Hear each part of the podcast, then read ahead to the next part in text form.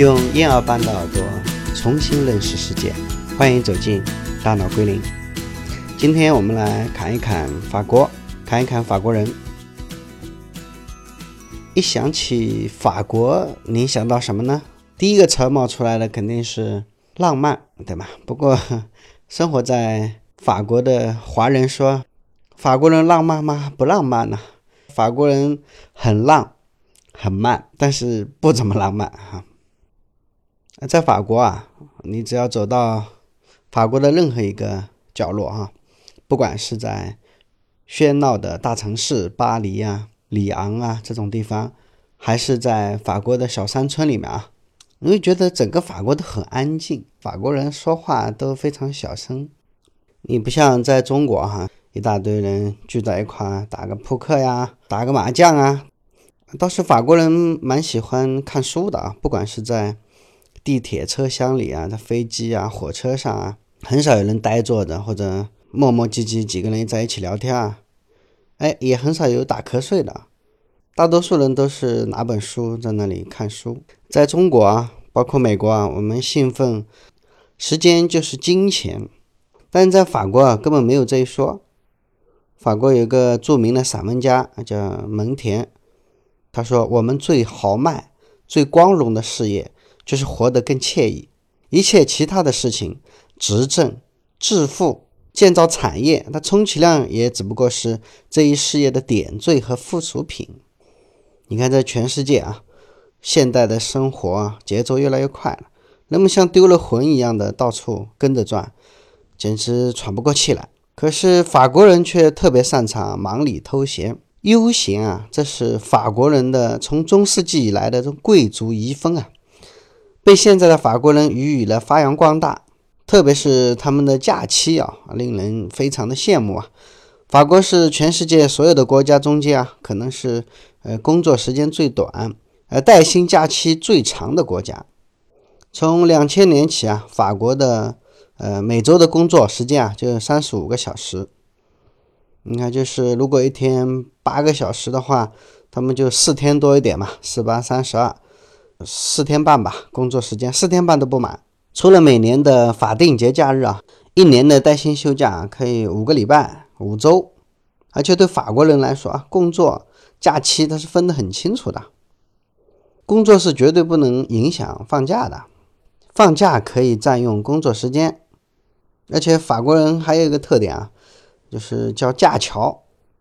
法国的一个俚语叫架桥，书架的架，架一座桥梁，什么意思呢？就是如果礼拜四啊，一周的礼拜四是一个法定假日的话，那么他们自说自话啊，就会在礼拜四和周末之间架起了一个桥梁所以叫架桥嘛。那周五就不去上班了，所有的法国人只要是礼拜四。是个节日的话，他们自动的就跟周末连在一块了，礼拜五也不去了，就变成了一个小长假，是吧？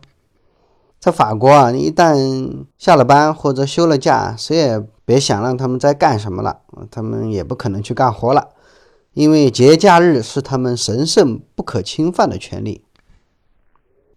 法国人度假啊，一般都是出去旅游啊。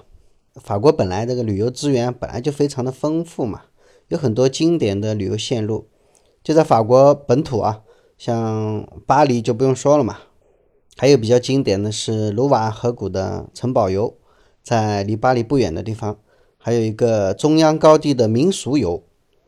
当然还有大家举世闻名的波尔多酒庄，那里他们喜欢葡萄园游。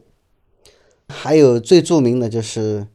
地中海的蓝色海岸，尼斯啊，那个地方啊叫海滩游，所以法国旅游的项目也特别多啊。法国人也特别喜欢旅游，而且法国人在国内旅游啊，他都会给自己一个非常明确的目的，比如说去海边把皮肤晒晒黑啊，跟我们中国不一样啊。中国的女孩子一白遮百丑，每个女孩子都希望自己白白净净的，可是法国人不一样。啊他们会把自己一身啊抹上一些橄榄油啊，然后在法国的尼斯海岸，在地中海边啊晒晒太阳，把自己的皮肤晒晒黑。嗯，他们认为啊这种小麦色的皮肤才是最健康、最好看的。普通法国人啊，一般他们一年中间啊，有三分之一时间都是在休假啊。法国人一般都在六到九月份去休假啊。为什么是那个时候呢？是因为孩子也在那个时候放暑假嘛，全家人出去旅游，这是法国人的习惯。法国人不像中国人啊，中国人的生活压力比较大，活得比较累嘛，上有老下有小，而且我们的社会保险体系做的也不是很好。所以中国人一般很少有去休假的啊。虽然这几年我们中国政府啊也在努力的放一些什么国庆长假呀、五一小长假呀，就这几天啊，中国人也会出去溜达溜达。但是绝大多数的中国人还是舍不得出去旅游啊。法国人是拉丁人，所以整个拉丁民族啊性格都比较宽松啊，比较随和啊，比较喜欢玩。比较喜欢艺术啊！你看，在整个法国啊，到处都是街头卖艺的艺人，特别是在巴黎啊，到巴黎的地铁，你经常会发现那些艺人啊，拉小提琴的、唱歌的、吹笛子的，什么都有啊，而且特别专业啊。据说所有的街头卖艺的这些人都是有执照的啊。法国人特别喜欢艺术嘛，热爱艺术。他们的音乐素养都很高，有很多法国人不见得是因为穷啊，是他们自己喜欢啊，喜欢这种啊街头卖艺的生活。法国人假期多，爱休假啊，其实背后啊是因为他们有个非常庞大的、完善的福利体系，是一个典型的西欧的高福利国家。通常法国人基本上没什么额外的负担啊，特别是老年人啊，退休金很高啊。经常在海外旅游的法国的老年人特别多，而中国人啊，工作之余啊，要拿出工资的一大部分啊，要赡养父母呀，支持自己的兄弟姐妹读书啊，什么什么的。法国人呢，呃，父母啊都比较高的退休金嘛，弟弟妹妹读书啊，学费啊也是不要钱的，孩子读书压力也不是很大啊，就是国家负担嘛，所以大家负担其实并不是很大。有钱了干嘛呢？啊，就去旅游旅游嘛。说到高福利啊，其实法国人的税收是很重的。法国人收入的差不多有一半啊，都是要去交税。法国的企业税负也很高啊。比如说普通的老百姓啊，最低月收入标准啊，大概是一千五百欧。那么如果个人的收入是一千五百欧的话，那个企业至少要拿出四千欧。而且你要偷税漏税啊，那是很麻烦的事情啊，不像中国哈，偷税漏税其实是已经成了中国的大家都心知肚明的事了啊。你想在法国偷税漏税啊，第一是惩罚很重啊，而且他们的法律法规也很健全。而在这样一种体制下，法国人工作的意愿其实不是很高的，很多人宁愿失业在家。嗯，当然他们本身就不用担心什么生计问题嘛。他们不愿意去工作啊，所以这个导致了在法国的中小企业很难存活啊，个人创业啊非常非常的困难呐，而且整个法国的经济啊现在不是特别好，他们的经济缺乏活力。法国的劳动法规定啊，享受带薪年假并不以工龄为条件，休假的天数啊根据实际的工作来确定。也就是说，所有的适用劳动法的工薪雇员啊，都有权享有带薪年假，哪怕他在这个单位只待了一天啊。这样的规定啊，就非常有利于那些临时工作的雇员嘛。就算那些啊跟雇主签那些临时合同啊，年假也不以工龄为条件啊，就是那些短期合同的临时工也能够享受带薪年假。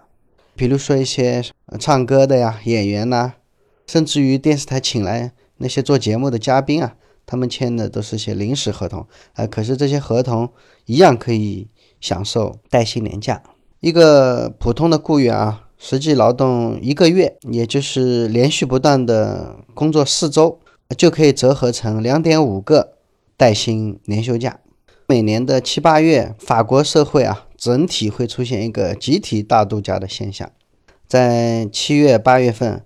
整个法国的高速公路啊，几近瘫痪，所有的景点啊，到处都是法国游客。而且更奇葩的是啊，法国的劳工法规定啊，雇主可以在集体合同确定的时间段内，安排雇员轮流休年假，也可以选择安排全体雇员在同一时间休年假。也就是说，呃，这个企业会在某个时间段啊，整个就停业休假了，而且基本上都是在七八月份。你想一下啊，如果企业统一休假的天数比某一个雇员享有的休假天数要长，那这种情况怎么办呢？也也就是说，一个雇员他的自己的带薪年休假休完了，可是企业还在停业中，他也没法工作啊，那怎么办呢？答案是这样的：企业按照雇员无法工作的天数，向该雇员支付半失业津贴。哎，你看这是不是太爽了？在法国啊，甚至于大学里面有这样一个课程啊，叫法国度假史。啊，法国老师说，在一九三六年，法国人学会了度假。为什么是一九三六年呢？法国在一九三六年啊，正式实施了十五个工作日的带薪假期啊，全国实施。自从有了这个假期之后啊，法国的工人阶层有了自己的自由闲暇时间，可以去娱乐，可以去度假，可以去欣赏艺术，也可以去海边晒太阳。当时的法国总理莱昂·布鲁姆就这样回忆啊：“当我看到年休假期间，路上跑着的摩托车、老式的破旧汽车，还有车上坐着那些用心打扮的年轻的工人夫妇的时候啊，我有一种非常美好的感觉。带薪休假制度给他们带来了希望，打开了未来之门。法国的经济在二十世纪。”五十年代到七十年代的时候，是法国经济的黄金期啊！国内的消费水平大幅提高，法国的旅游行业啊，兴旺的一发不可收拾啊！像我们非常熟悉的地中海俱乐部啊，就诞生在一九五零年，呃，旅游业大好形势的时候啊。啊，不过这个法国人非常熟悉的地中海俱乐部啊，居然被我们中国的复兴集团收购了。这个法国旅游度假村连锁集团，是法国人心目中最美好的回忆啊！现在被中国人收购了。地中海俱乐部实际上应该在法国哈是他们国宝级的企业。中国的复兴集团非常的厉害，他们的企业领袖叫郭广昌。哎，前一阶段还传出复兴集团还准备收购。法国阿尔卑斯旅游集团部分的股权啊，中国的巴菲特郭广昌领导的这个中国企业集团，在法国大肆收购啊。其实除了这些收购之外啊，很多中国人在收购法国的知名企业。中国华信花两个亿欧元啊，收购了法国二郎企业网。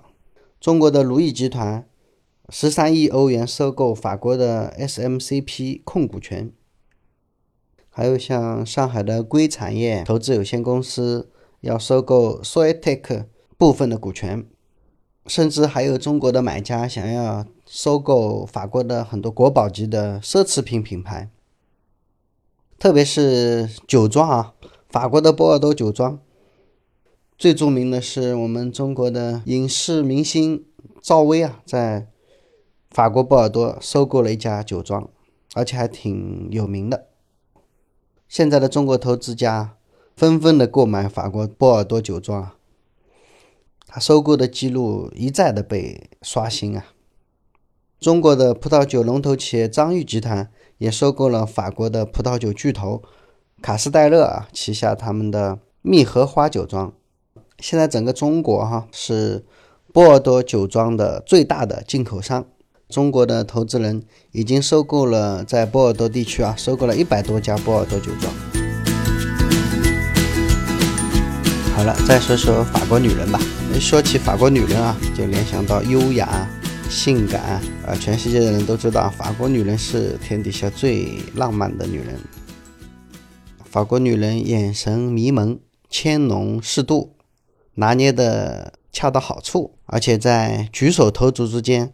散发出高贵的法国的气质啊，在法国啊，美丽是女人的终身使命啊。法国式的生活艺术非常的有品质，在法国的街头啊，所有的法国女人风姿绰约啊，几乎所有的法国美女啊，她们没有像美国那里都是大胖子啊，大胖子很多。法国人的身材都很苗条，法国女性的身材特别好，气质优雅，打扮也非常的精致时髦。在法国，他们说，呃，女人二十岁活青春，三十岁活韵味，四十岁活智慧，五十岁活坦然，六十岁活轻松，七八十岁就是无价之宝。法国女人也愿意花时间、花精力、花钱来打扮自己。虽然生活中不是每个女人都是奥黛丽·赫本，但是你也可以学会她们的精致生活呀。在法国啊，时尚就是一种热潮，是一种信仰。说起法国女人的浪漫啊，蜡烛、红酒、玫瑰。钢琴啊，几乎每一样都是法式浪漫的代名词。但是很奇怪啊，老裴在法国发现，至少是在中产阶级啊，呃，因为老裴也没有接触过法国的贵族社会啊，至少是在他们的中产阶级啊，我们很少在大街上或者在法国人家里面。看到他们拥有一大堆名牌包包啊，这个在跟中国啊差别就非常非常的大。我只要我在我的朋友圈里面一说我要去什么呃国外旅游啊，一大堆人就跟我讲，哎，能不能给我带个包啊？呃，带个什么 Prada 呀，带个 LV 呀，带个卡地亚的手表啊，诸如此类的啊。呃，但是在整个法国的街头。你几乎看不到什么人手里拎着个什么卡地亚呀，或者是 LV 的包包，很少见，很少见，几乎没有啊。哎，这倒是为什么呢？啊，有一次老裴就在法国人家里面啊，问他们：哎，你们不是 LV 的故乡吗？你们家里面怎么不用 LV 的包包吗？你要知道，在法国一个 LV 的包包也不过几百欧嘛。贵的也就一两千，了不起两三千欧。对法国人的收入而言啊，这个根本就不算什么奢侈品。哎，但是法国人居然不用这些包包，不用这些奢侈品。后来有一个法国朋友跟我说，他之所以不用 LV 的包，是因为你既然穿了 LV，既然你带了一个 LV 的包，你就得应该有相应的高跟鞋，有相应的服装。相应的裙子是吧，总得匹配得上嘛，是要一整套的才行嘛。但是何必呢？为了一个包包要买这么多行头是吧？他也不想为了这些行头啊，硬把自己塞入到某个阶层是吧？明明是工薪阶层啊，弄得像个贵族一样，何必呢？自己也不愿意受累。其实他只想买一些。自己喜欢的好看的衣服就好了。他们对品牌好像不像中国啊那么的热衷。可能对法国女人而言啊，褪不掉的皱纹啊，遮不住的色斑，挡不住的衰老，全球限量那又怎么样呢？对于法国女人来讲啊，全球限量的只有她自己。女人就要像爱奢侈品一样爱自己，因为自己啊才是唯一的奢侈品嘛。